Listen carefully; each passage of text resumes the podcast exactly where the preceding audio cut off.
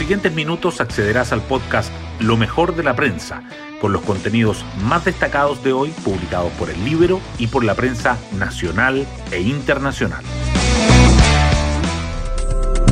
Buenos días, soy Magdalena Olea y hoy viernes 18 de marzo se cumple una semana desde que asumió su mandato el presidente Gabriel Boric.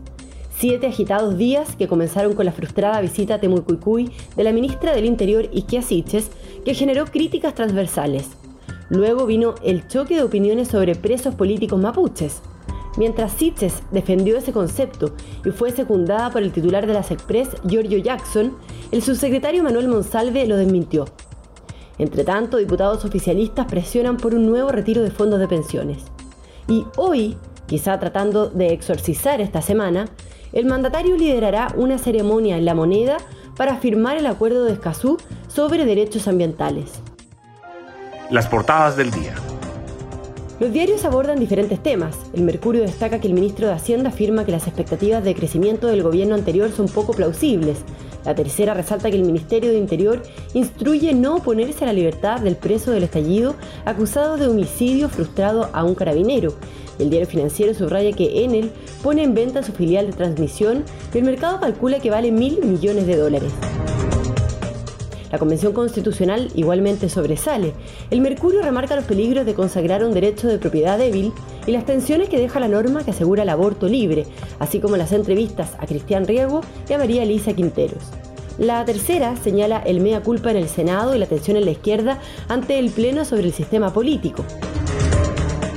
La invasión de Rusia a Ucrania también sigue presente. El Mercurio dice que Occidente presiona a Moscú por crímenes de guerra mientras recrudece el asedio ruso a las ciudades ucranianas, mientras que la tercera agrega que la guerra en Ucrania entra en su cuarta semana y Rusia movilizará más tropas. El Mercurio destaca que 6 de cada 10 personas creen que Chile es un país multicultural más que plurinacional que la calificación de presos políticos mapuches evidencia diferencias en el comité político, que los estudiantes marchan por los casos de acosos denunciados. La tercera, por su parte, resalta que el embajador chino pide a Chile mantener un entorno empresarial justo y abierto, que la temporada de incendios es la tercera más destructiva de los últimos 20 años y que un tsunami de arena azotó a Diego de Almagro. Hoy destacamos de la prensa. Mario Marcel califica de poco plausibles las proyecciones de crecimiento que dejó el gobierno anterior. En un live con el diario financiero, su primera entrevista desde que asumió el cargo, el ministro de Hacienda entregó definiciones sobre la situación de la economía y los cambios que impulsará el gobierno. Dijo que actualizará las proyecciones oficiales de crecimiento porque son poco plausibles y agregó que la reforma tributaria estará más cerca de recaudar 4% del PIB tras lo avanzado en la discusión de la pensión garantizada universal. Las divergencias por la calificación de los presos políticos mapuches marcan la jornada del comité político. A diferencia de lo dicho por la ministra Esquiasiches el martes, el subsecretario del Interior Manuel Monsalve descartó que haya presos políticos en la Araucanía. Las personas que hoy están en la cárcel lo están porque han cometido un delito que está tipificado, han sido juzgadas y condenadas, dijo. Pero el ministro de las Express, Giorgio Jackson, respaldó a Siches y aseguró que ha existido persecución y muchas veces prisión política. Nicolás Piña, acusado de lanzar una bomba molotov al interior de un carro policial con seis uniformados en su interior, estaba privado de libertad desde hace más de un año. Esta semana se discutió la sustitución de la medida cautelar y el abogado representante del nuevo gobierno, creyente en el caso, decidió no oponerse a la libertad solicitada por la defensa. Tampoco respaldó la apelación de la Fiscalía y del Consejo de Defensa del Estado.